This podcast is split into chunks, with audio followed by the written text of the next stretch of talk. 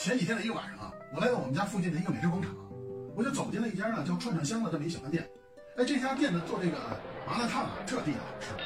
当时呢店里的人挺多的，我进来的时候呢，正好有这么一空座位，哎，我就坐下了。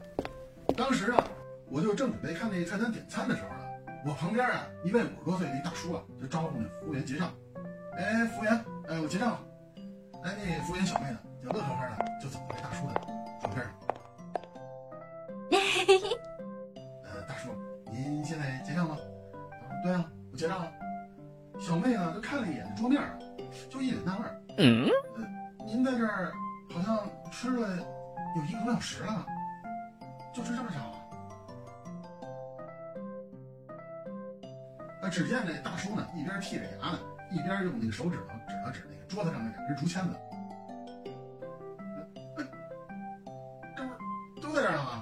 然后小妹就特无奈，嗯，好吧，就两串啊，嗯，一共三块钱。唉，大叔呢就给那小妹呢就递了三块钱。这小妹呢刚一转身呢，我就见这大叔啊从那餐桌底下拿出一个刚编的这么一竹篮子，转身啊哼着小曲儿人走了。我恍然大悟，大叔啊原来是个手艺人。他不只是手巧，这心眼儿可够多的。哎呦我去！